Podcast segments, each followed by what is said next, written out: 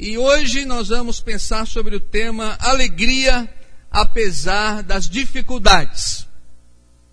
Meus irmãos, eu tenho medo que a igreja atual, essa igreja pós-moderna, essa igreja com tantas comunidades como nós temos hoje, ela se acostume com também essa pregação pós-moderna de que venha para a igreja que todos os seus problemas serão resolvidos. Aceite Jesus no coração e sua vida será um mar de rosas. Venha para a nossa igreja e tudo aquilo que você deseja será concedido. Isso me preocupa, não sei se preocupa você. Porque quando eu começo a ler a Bíblia, eu começo a perceber que os grandes homens de Deus foram perseguidos, maltratados, sofreram, estiveram presos, angustiados, e eu fico pensando, meu Deus, a hora que esse povo começar a vivenciar as lutas da perseguição, as lutas do confronto contra Satanás, será que a fé desse povo tem base, tem estrutura para passar pelos sofrimentos que a Bíblia diz que nós passaremos? Quando Jesus diz que no mundo nós teremos aflições, não é qualquer um que está dizendo, é o nosso Senhor Jesus que está dizendo: olha, sejam firmes, permaneçam fiéis, porque vocês passarão por dificuldades, por perseguições e por lutas. Porque quem aceita Jesus de cara já arruma um inimigo. Quem recebe Jesus no coração já de saída, no primeiro dia, ele tem um inimigo chamado diabo, que fará tudo o que for possível para destruir a nossa fé, a nossa esperança e a convicção de Cristo em nossos corações. Agora, quando estudamos Filipenses, descobrimos que ela é a carta da alegria, ela é a carta da gratidão. E o livro de Filipenses não é um livro de autoajuda. Olha, você leia Filipenses uma vez por dia e sua vida vai mudar. Você leia Filipenses e você vai descobrir uma força interior capaz de brotar em seu coração e mudar a sua vida. Diga três vezes ao dia, Filipenses 4,13: Posso todas as coisas naquele que me fortalece e sua vida mudará. Não se trata disso. Filipenses trata de um livro sobre a vida de uma pessoa e de uma igreja que descobriram o segredo da felicidade além e apesar das circunstâncias que nós vivemos no nosso dia a dia. Eu quero ler alguns versículos dessa carta com os irmãos. Filipenses, capítulo 1, verso 4. Fazendo sempre com alegria súplicas por todos vós em todas as minhas orações. Verso 18. Todavia que importa, uma vez que Cristo de qualquer modo está sendo pregado, quer por pretexto, quer por verdade, também com isto me regozijo, sim, sempre me regozijarei. Capítulo 2, o verso de número 17. Entretanto, mesmo que seja eu oferecido por libação sobre o sacrifício e serviço da vossa fé, alegro-me e com todos, os, com todos vós me congratulo. Capítulo 3, verso 1. Quanto ao mais, irmãos meus, alegrai-vos no Senhor. A mim não me desgosta, é a segurança para vós outros que eu escreva as mesmas coisas. Primeira expressão, quanto ao mais, irmãos meus, alegrai-vos no Senhor. 4, verso 1. Portanto, meus irmãos amados e muito saudosos, minha alegria e coroa, sim, amados, permanecei deste modo firmes no Senhor. Verso 4: Alegrai-vos sempre no Senhor, outra vez digo, alegrai-vos. E o verso de número 10: Alegrei-me sobremaneira no Senhor, porque agora uma vez mais me renovaste a meu favor o vosso cuidado, o qual também já tinhas antes, mas os faltava oportunidade. Irmãos, eu li sete, mas existem na carta de Filipenses 15 expressões que falam de alegria, de regozijo e de gozo. 15 expressões que falam sobre esse tema alegria. Por isso é conhecida como a carta da alegria.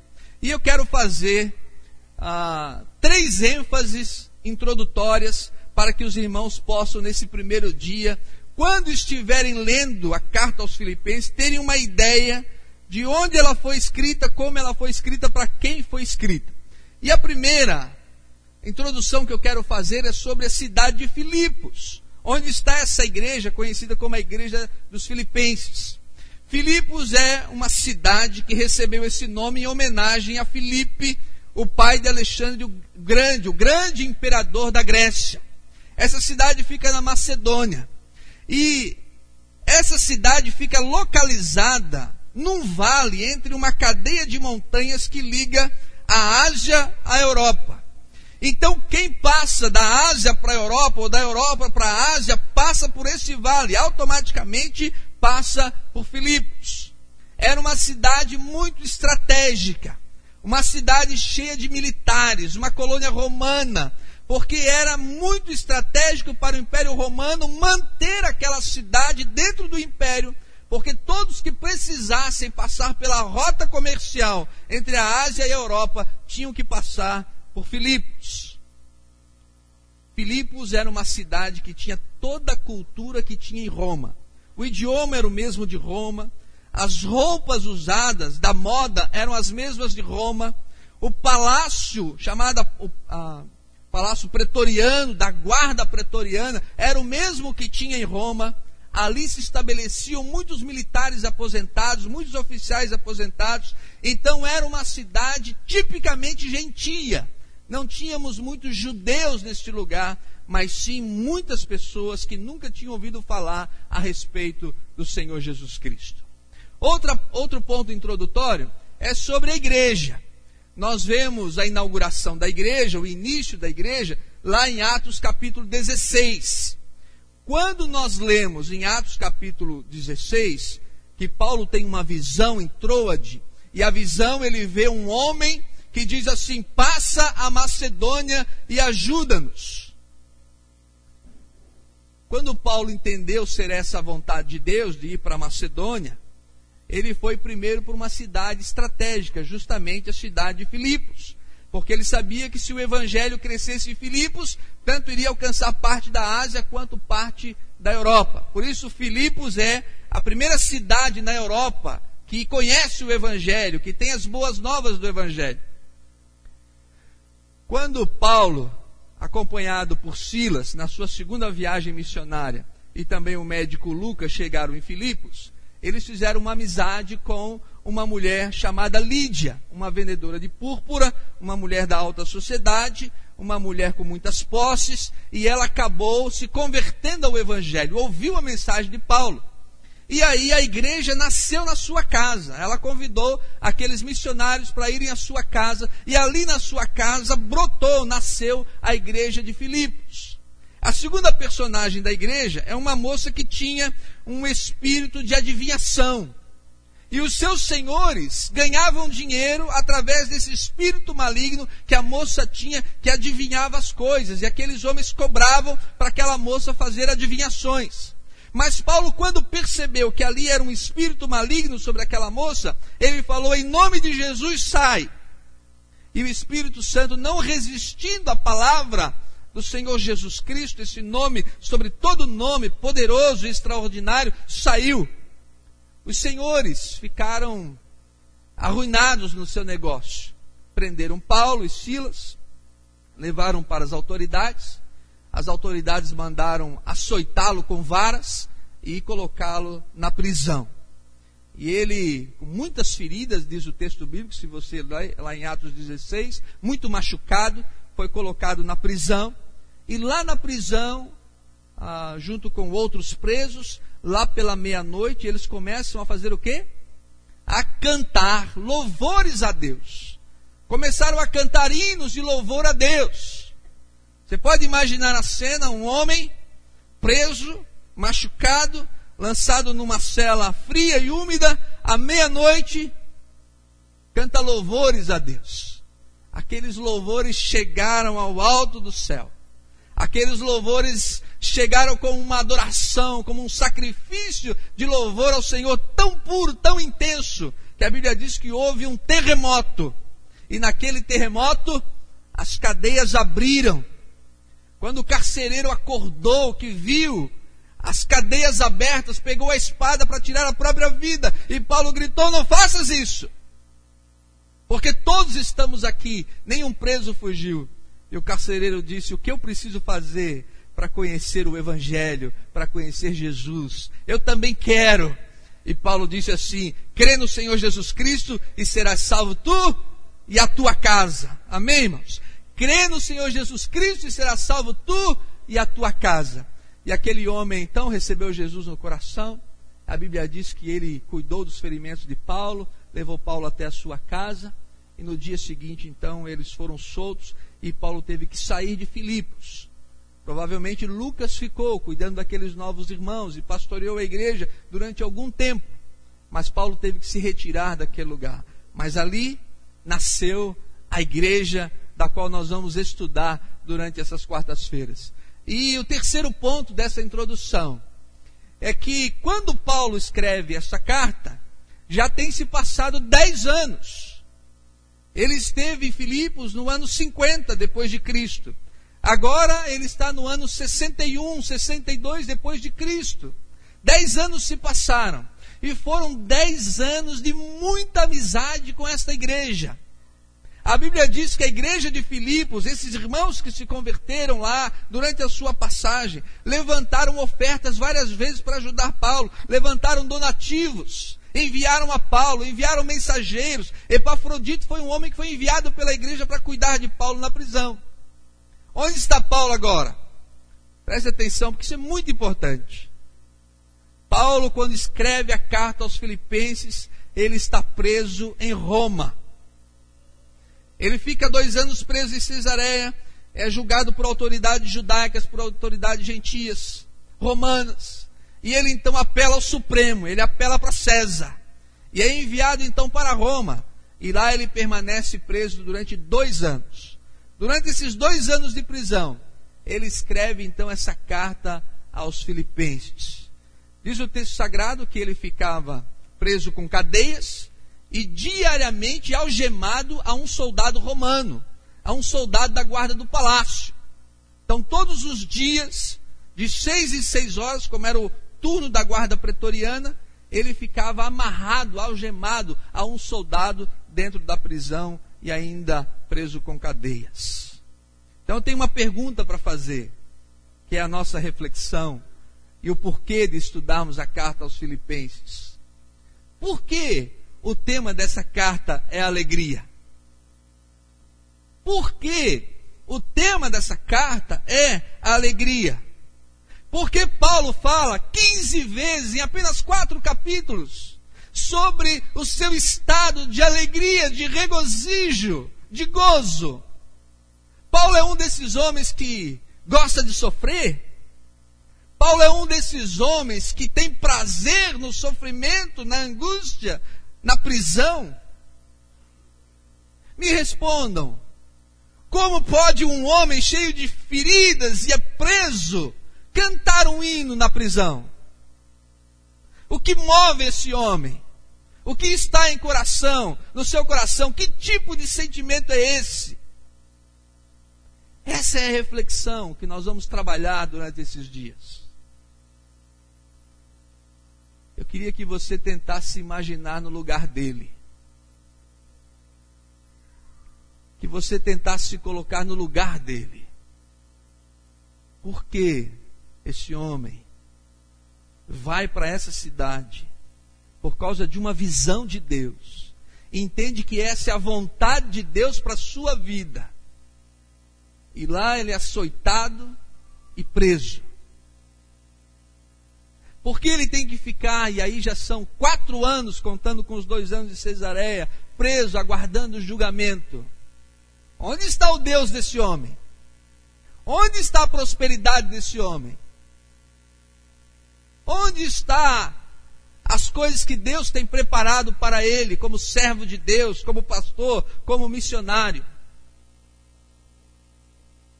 É possível, gente, você ser uma pessoa que experimente alegria, regozijo, mesmo nas suas horas de maior dor, de maior dificuldade, de maior lamúria, de maior angústia. Será que isso é possível? O que também, pode voltar, o que também aprendesses de mim, mais uma.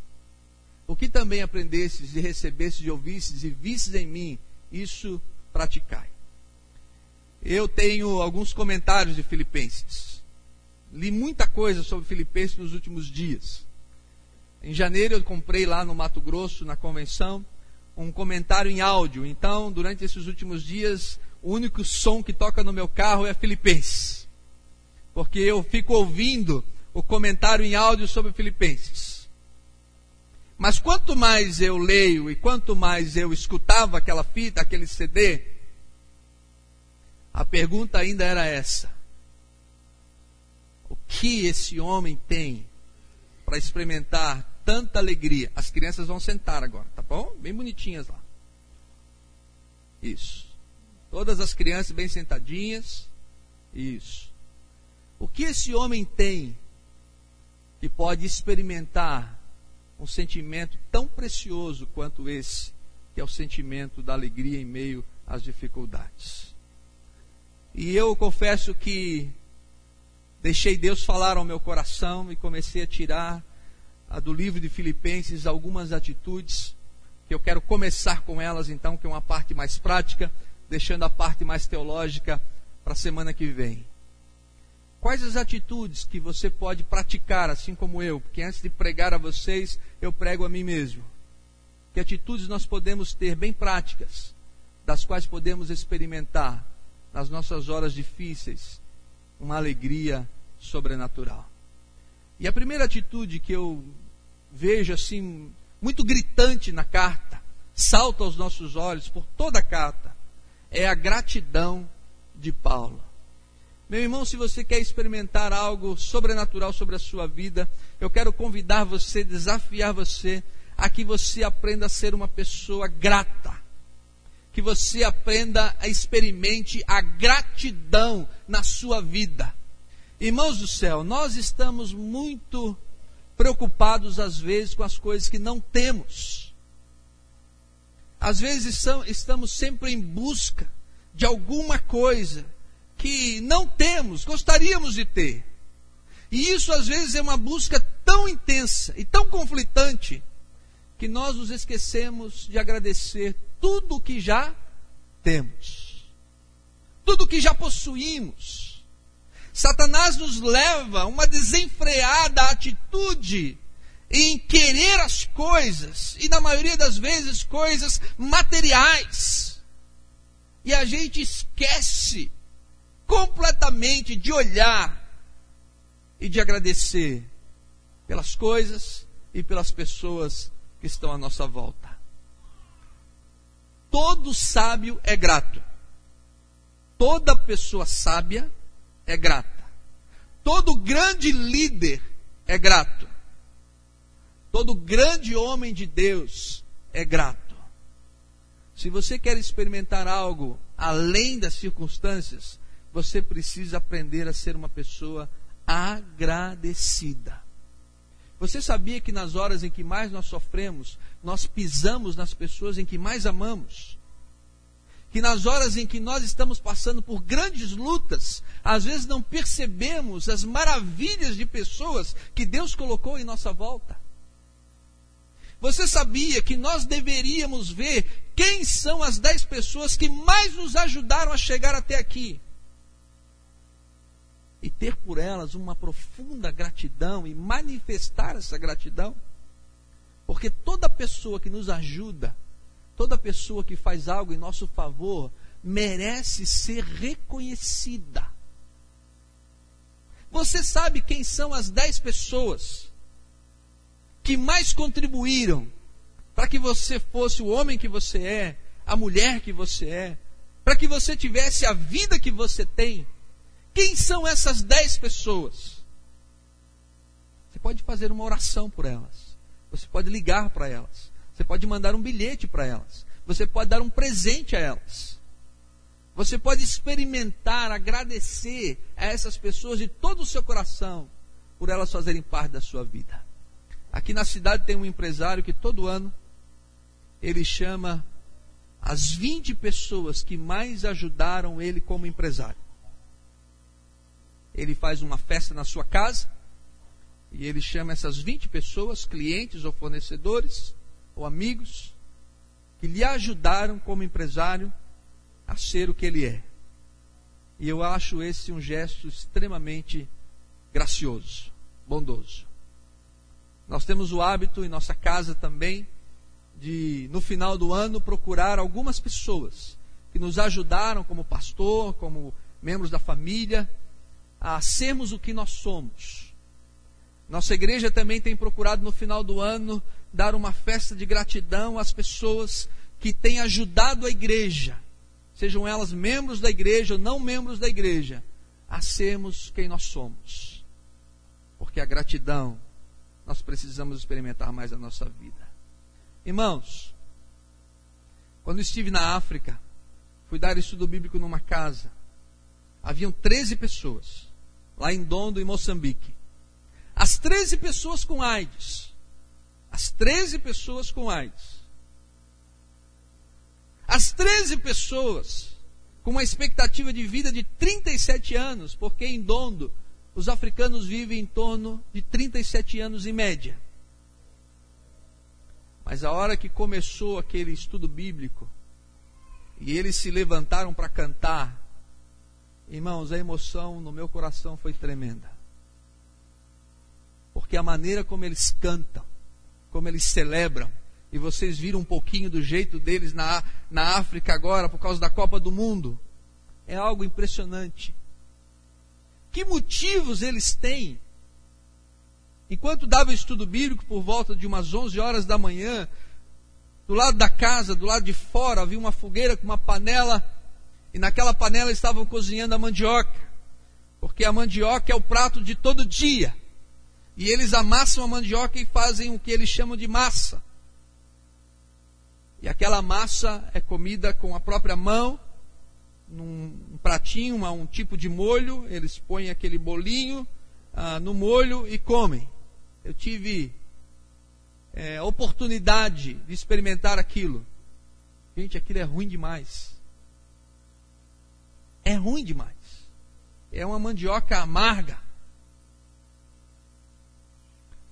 Que alegria é essa que pode brotar no coração de um ser humano para cantar louvores a Deus daquele jeito, sabendo que a vida não lhe trará praticamente nenhuma expectativa. Aqueles homens e mulheres aprenderam a agradecer a Deus o que eles tinham e a celebrar a nova vida em Cristo Jesus. Sabiam que o que viria, viria no porvir. O que viria após os 37, 38, 40 anos aquela região da África não poderia lhes dar. Somente um dia, quando estivesse com o Senhor Jesus na glória com o Pai. Eu queria desafiar você a olhar para a sua casa e bem dizer ao Senhor. Talvez não seja o palácio, talvez não seja a melhor casa do bairro, mas eu tenho plena convicção de que é melhor do que a prisão onde Paulo estava. E se Paulo, na prisão fria, podia agradecer, glorificar e dizer tantas vezes: Eu me alegro no Senhor, eu queria desafiar você a fazer isso. Mas, pastor, lá em casa ainda está faltando algumas coisas. Na casa de todos nós sempre está faltando alguma coisa. Nós nunca estamos satisfeitos. Mas se você aprender a entrar dentro da sua casa e bem dizer, agradecer, você vai ver que sua vida vai mudar completamente em relação às coisas que você tem. Eu queria que você aprendesse a agradecer as pessoas que estão à sua volta. Agradecer a Deus pela vida dos seus filhos. Agradecer a Deus pela vida do seu pai, da sua mãe. Mas, pastor, meu pai tem uns defeitos. Eu sei, eu também sou pai e eu também tenho uns defeitos. Mas essas pessoas que Deus tem colocado ao lado de você, da sua vida, são pessoas únicas, insubstituíveis, e que nós estamos perdendo o prazer de dizer: Eu amo você. Você sabia que todo mundo carrega uma placa invisível, Pastor Prandini? E essa placa invisível diz assim: Por favor, diga que você me ama. Por favor, diga que você se importa comigo? Ou você não gosta quando alguém diz para você que te ama? Quando alguém diz para você que você é muito importante para ela? Que alguém diz para você o quanto você faz diferença na sua vida? Às vezes, irmãos, vamos dizer isso ao lado de um caixão para uma pessoa que não pode mais nos ouvir que não pode mais fazer diferença, que estamos apenas celebrando e velando a sua vida que já foi. Porque nos esquecemos de dizer, enquanto aquela pessoa vivia, eu agradeço tanto a Deus por você. Agradeço tanto a Deus pela sua vida. Agradeço tanto a Deus por você existir. Eu agradeço tanto a Deus porque você faz parte da minha vida, da minha existência. Aprenda a ser grato. Se você quer experimentar algo diferente na sua vida, no seu coração, aprenda a ser grato. Bata no painel do seu carro e diga: Ô abençoado! Ô abençoado! Mas, pastor, o meu carrinho é um chevetinho lá, igual do meu pai, 79. Mas é abençoado, é ou não é, meu pai? é abençoado. Mas o meu carrinho é um Fusquinha, pastor. Mas é abençoado. Porque carro bom é o seu. Aquele que não é seu, não é bom para você. Aprenda a agradecer, a bendizer, a glorificar a Deus por todas as coisas que você tem. Você vai ver como sua mentalidade vai mudar. Cada vez que você conquistar alguma coisa, vai ser algo tremendo. Mas, irmãos, longe de nós a murmuração. Paulo podia ter ficado naquela cela e murmurar o tempo inteiro e dizer: Eu sou um servo teu, Senhor. Foi o Senhor que me apareceu em visão para mim vir para cá. Eu estou cumprindo a tua vontade e olha só onde é que eu estou. Mas ele não pensava dessa forma. Ele entendia que havia uma direção superior sobre a sua vida e ele se contentava pelas coisas que tinha. Por isso que ele vai dizer no capítulo 4 já aprendi a contentar-me com o que tenho. Eu sei ter fartura e sei ter necessidade. Porque o Senhor Deus tem coisas a nos ensinar, tanto na fartura quanto na necessidade. Quando você casa, você não diz isso para sua esposa? Eu te amarei na alegria e na dor? Na, na riqueza e na pobreza, não fala? Você não fala isso para o seu esposo, mulher? Não fala isso? Eu te amarei na riqueza e na pobreza, até que a morte nos separe. Como é que você está reclamando agora? Nós precisamos olhar para a nossa vida e ver que nós somos tão ricos diante de tantas outras pessoas que não tem nada, meus irmãos. Não tem nada. Na África, durante a Copa do Mundo, uma coisa que me chocou mais do que a derrota do Brasil foi aquela bolacha de barro que eles comem. Vocês viram aquela reportagem? Quem viu aí a bolacha de barro? Barro e um pouquinho de sal, não é isso? Vai para o forno e aquelas crianças pequenininhas comem aquela bolacha de barro.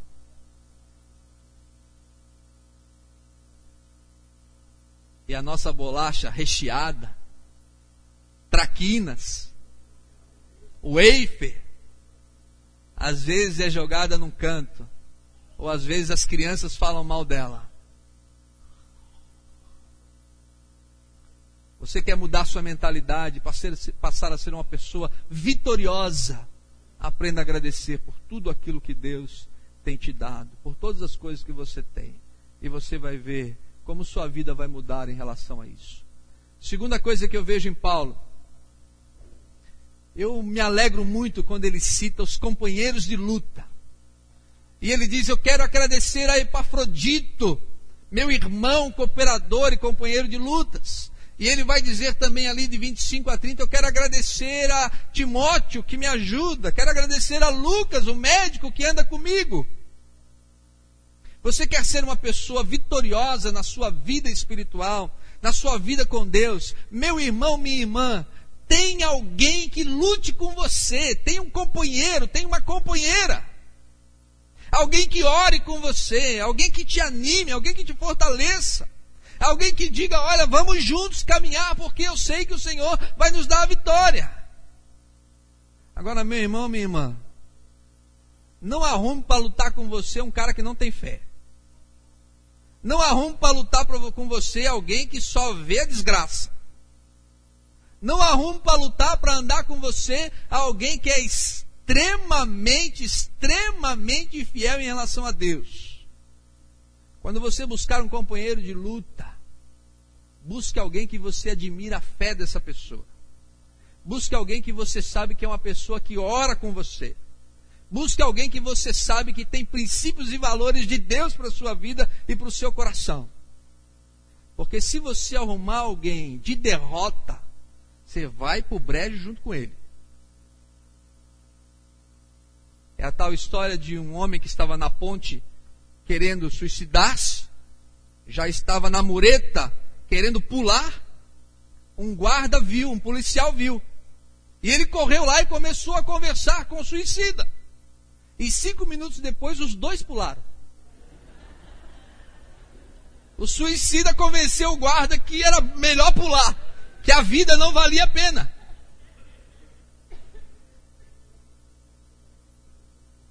Meu irmão, minha irmã, eu quero dizer para você que Paulo sabia que naquele momento da dor, do sofrimento, da prisão, estar sozinho seria uma coisa terrível. Quem já passou por lutas, dificuldades, sabe que esses momentos a gente precisa de um ombro, a gente precisa de alguém para abraçar, de alguém para chorar com a gente, de alguém para dizer: olha, tá ruim, mas não vai ficar assim. Tá difícil, mas não há de continuar. As coisas estão complicadas, mas o nosso Deus está acima de todas essas coisas. Nós temos parentes, nós temos colegas de trabalho, temos colegas na escola, temos vizinhos. Mas, irmãos, nós precisamos ter alguns amigos, companheiros mesmo. Você sabe quem é o teu companheiro de luta? É aquela pessoa que quando todo mundo foi embora, ele ficou. Esse é teu companheiro. Essa é a tua companheira de luta. Quando todo mundo foi embora, na hora do aperto, na hora da dificuldade, ele ficou do teu lado. Ele não saiu. Mesmo às vezes achando que você está errado, que você está errada. Mas ele é teu amigo. Para as horas boas e para as horas ruins é alguém que você sabe que pode contar com ele. É alguém que você sabe que se duas horas da madrugada você precisar dele, duas e dez ele está na sua casa. Você tem uma pessoa assim na sua vida? Se você não tem, eu queria desafiar você a buscar esse tipo de relacionamento. Porque quando Paulo fala de Epafrodito, por exemplo, diz que quando ele foi para Roma e ficar com Paulo na prisão e ajudar Paulo nas suas dificuldades, ele chegou a ficar muito doente. E diz Paulo na carta aos Filipenses que ele correu risco de vida. E que chegou um determinado momento que teve que enviá-lo de volta para Filipos. Porque ele já não aguentava mais ficar na prisão junto com Paulo. Mas esse era um companheiro.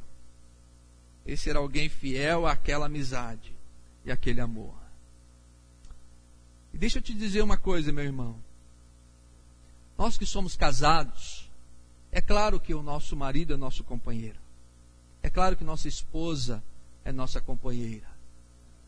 Mas às vezes tem certos assuntos e tem certas lutas, lutas nossas do nosso coração que a gente não consegue contar para o marido não consegue contar para a esposa. A gente precisa ter alguém sobre nós para nos ajudar.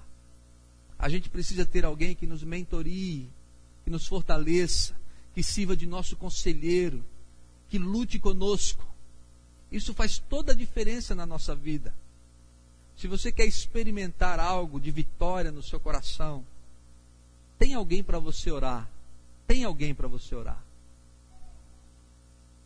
E eu já disse aqui, quero repetir: o grande segredo é você ser essa pessoa para alguém.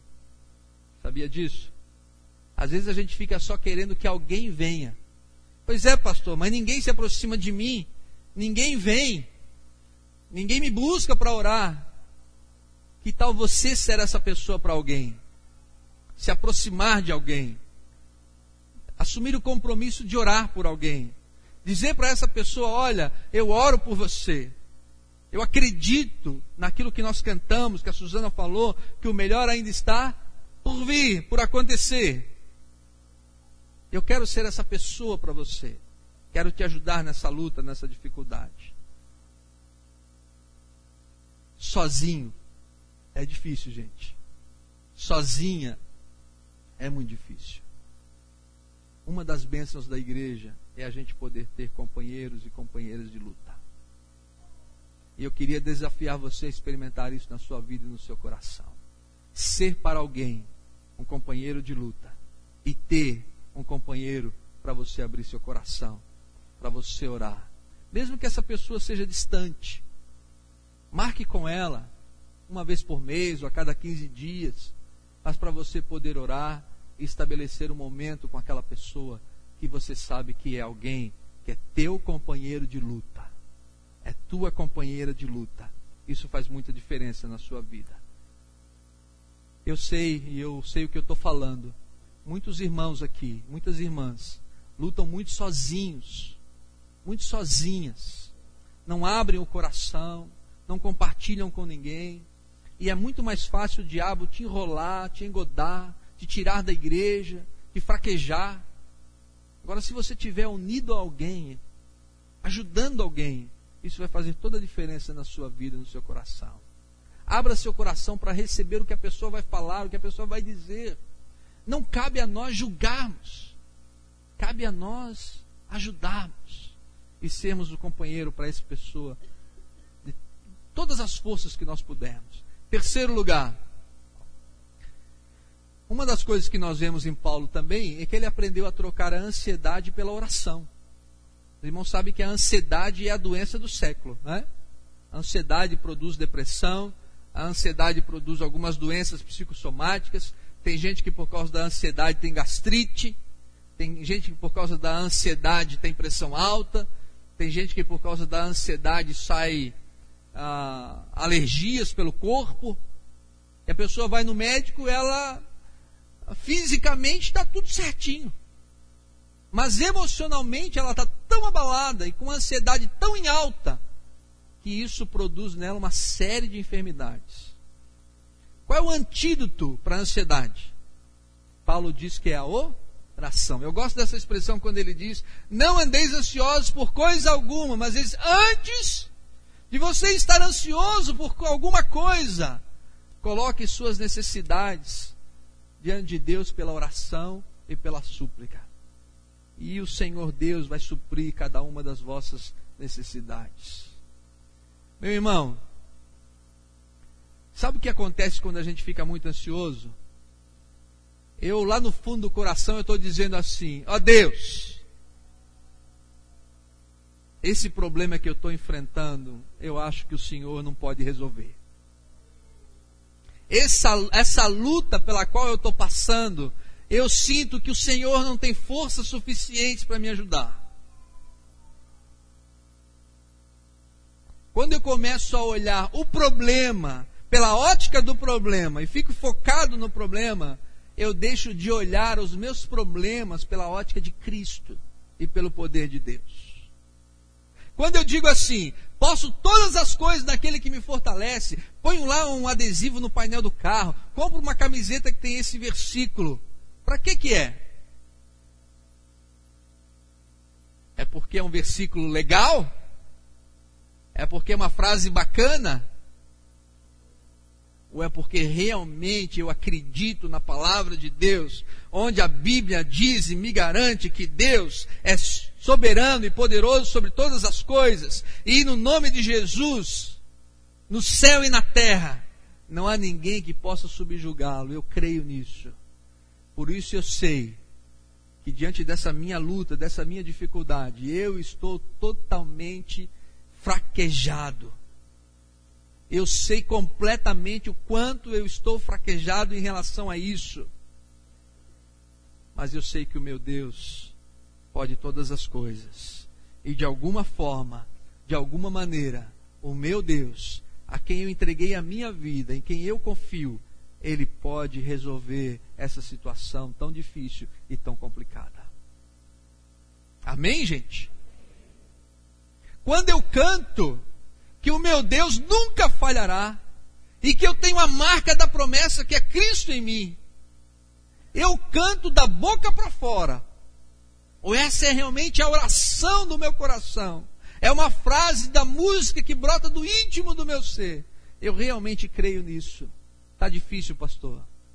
Mas como diz o salmista, eu ainda louvarei a Deus por isso. Eu ainda louvarei ao Senhor por essa situação, por essa angústia. Substitua a ansiedade pela oração. Irmãos, olhem para mim.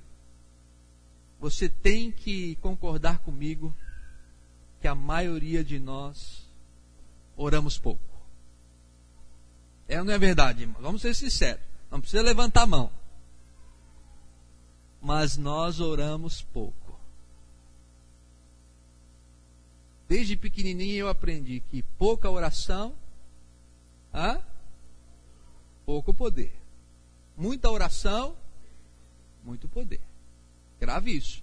Pouca oração, pouco poder. Muita oração, muito, muito poder. Irmãos, às vezes acontece algumas coisas aqui na igreja que não há uma explicação lógica. Não há uma explicação lógica. Não tem como você saber como isso aconteceu. Estou saindo do meu prédio, de carro, um vizinho pede para me parar. Eu paro, ele diz assim, Pastor Jonas, vocês têm um orfanato, não tem? Eu falei, temos. Como é que é o projeto? Eu falei, o projeto é assim, assim, assim. É assim porque eu sou funcionário do Banco do Brasil e está um movimento lá no banco que o banco lançou aí um projeto a nível nacional selecionando algumas entidades para investir em projeto social. Não fui eu que busquei, não fui eu que fui no Banco do Brasil, não fui eu que fiquei sabendo, não fui eu que fui atrás.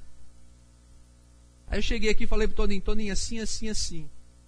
O funcionário do Banco do Brasil vai te procurar porque eu, eu dei o teu telefone para ele.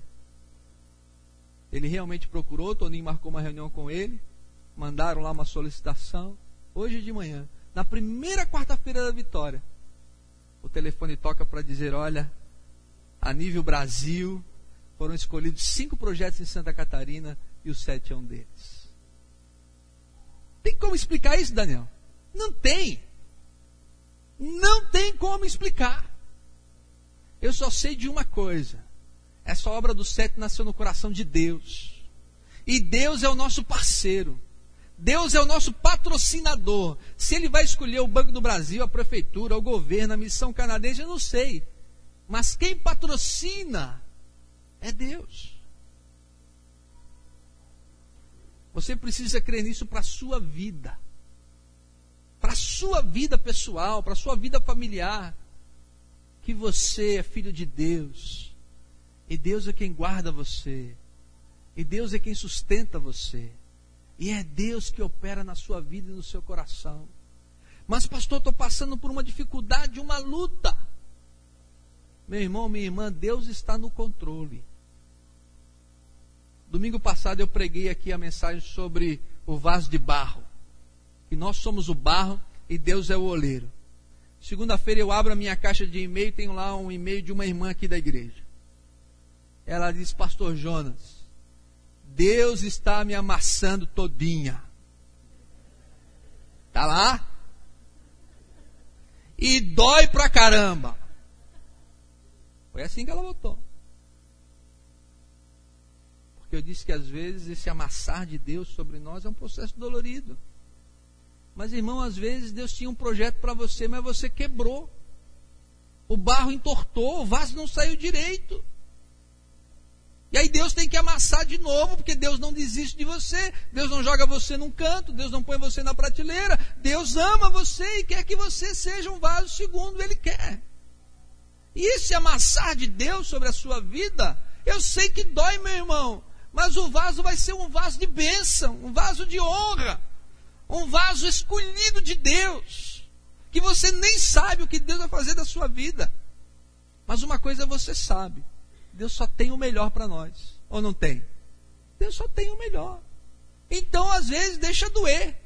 Mas Deus está trabalhando no seu coração, na sua vida. E por último, uma coisa que me impressiona também é a mentalidade que Paulo tinha de servir. Vamos pensar uma coisa. Paulo está na prisão. Ele está dois anos preso. Mas olha só, acompanhe comigo. É na prisão que ele escreve a carta aos Filipenses, que hoje, dois mil anos depois, nós ainda estamos estudando. É nessa prisão que ele escreve a carta de Efésios. É nessa mesma prisão que ele escreve a carta de Colossenses. E é nessa mesma prisão que ele escreve a carta de Filemão. Dois anos na prisão fez com que ele parasse das suas viagens missionárias para escrever quatro cartas que ajudaram não só aquelas igrejas, mas ajudaram as igrejas ao longo da história e chegou até nós e hoje ajuda a Igreja Batista de Barretos. Foi na prisão que Paulo discipulou Epafrodito, Timóteo, Lucas, Epáfras, Clemente. Foi na prisão que ele fez com que esses homens pudessem ficar com ele durante um tempo e depois fossem enviados como pastores nas igrejas, discipuladores. Foi na prisão. E aí vem o melhor de tudo. Como Paulo ficava algemado a um soldado todos os dias, o que, que vocês acham que Paulo falava para o soldado? Se o Havaí vai ganhar hoje, vai perder. Se o, o time de Roma está jogando com o time de Cesaré, como é que foi?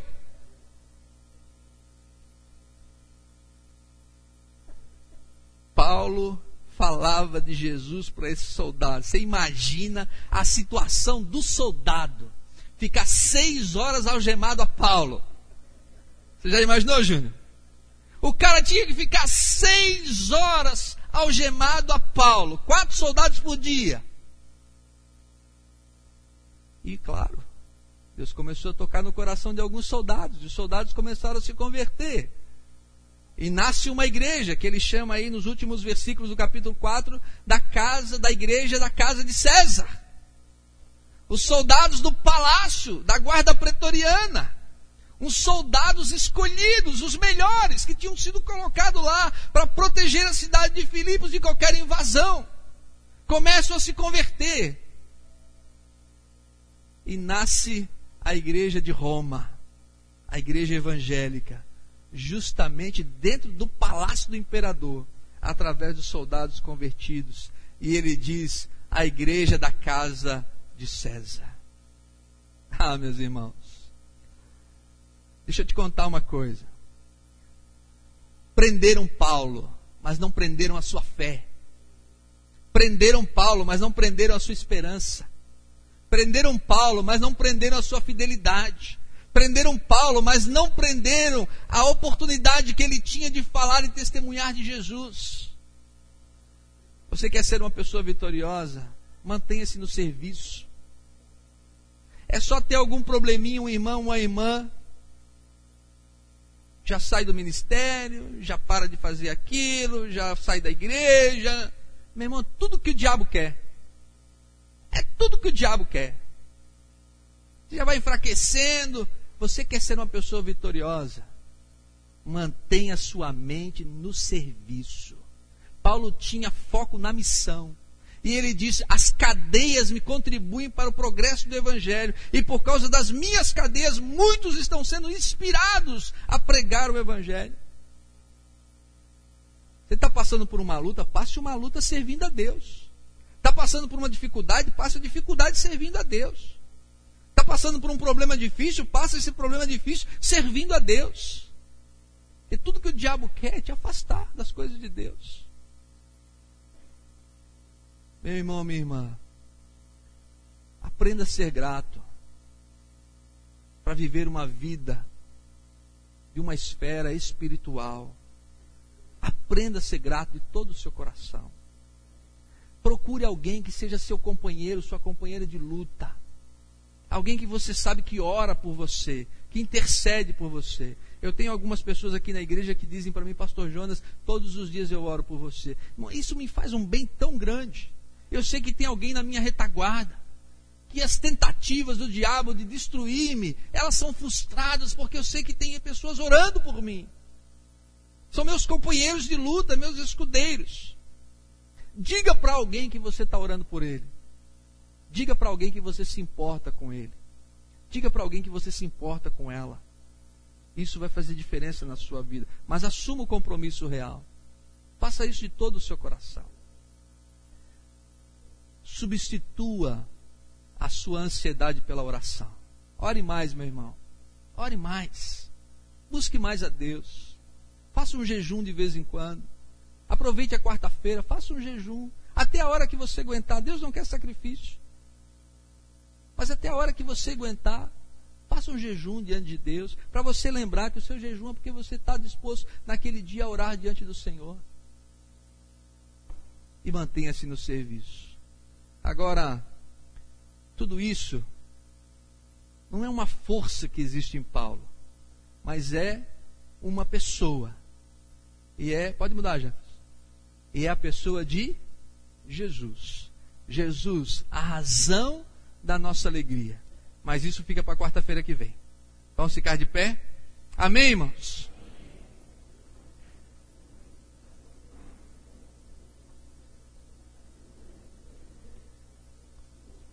Quero convidar você a baixar sua cabeça para a gente orar. Nesse momento final, desse primeiro dia da nossa campanha.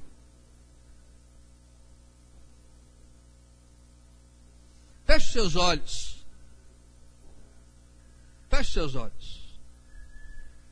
Você pode aí no seu coração agradecer a Deus pelas coisas que você tem, meu irmão. Agradeça, meu irmão. Mesmo as coisas mais simples, mais humildes. Você sabe que você tem muito mais que muita gente. Você sabe que você tem muito mais que muita gente.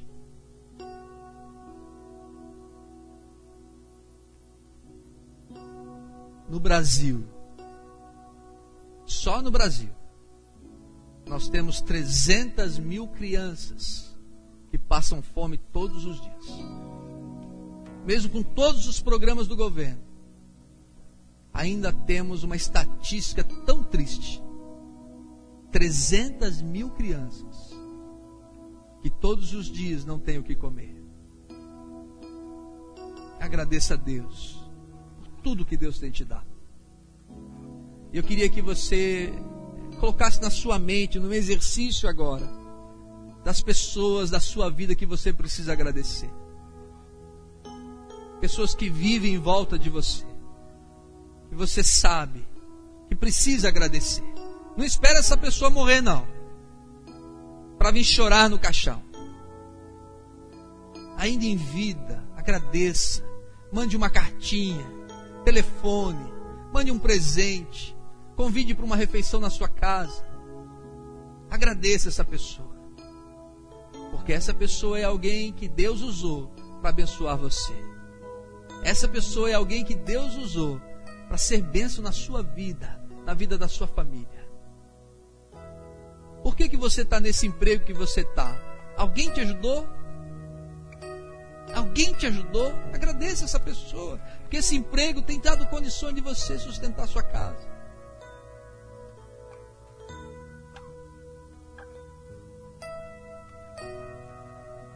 Eu quero desafiar você a pensar em alguém que pode ser o teu companheiro de luta.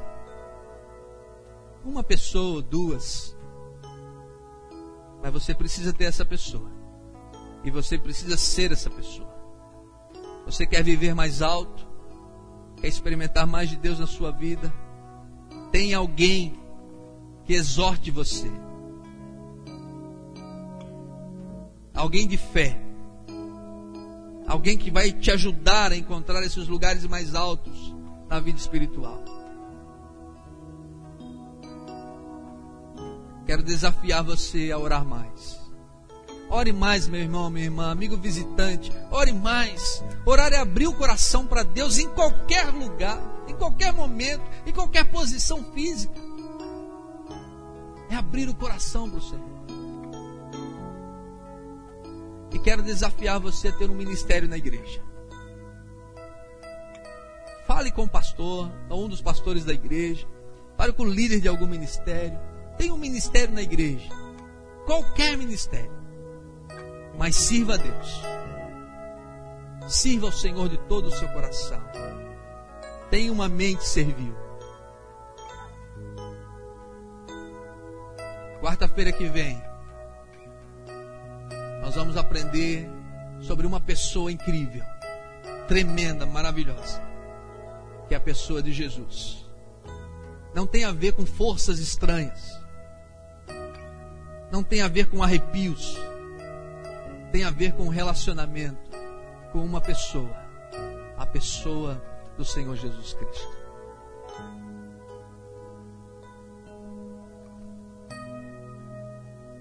Coloque a mão no seu coração. Quero orar por você.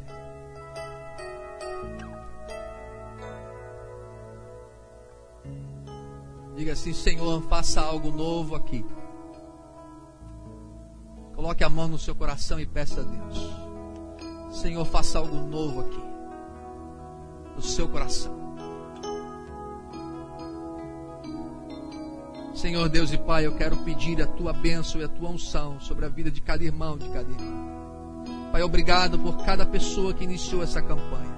Fortalece, abençoa, Deus. Cada um tem um desejo no coração, tem um sonho diante de ti. Cada pessoa colocou diante do Senhor esta noite, ó Deus, uma necessidade pessoal, familiar.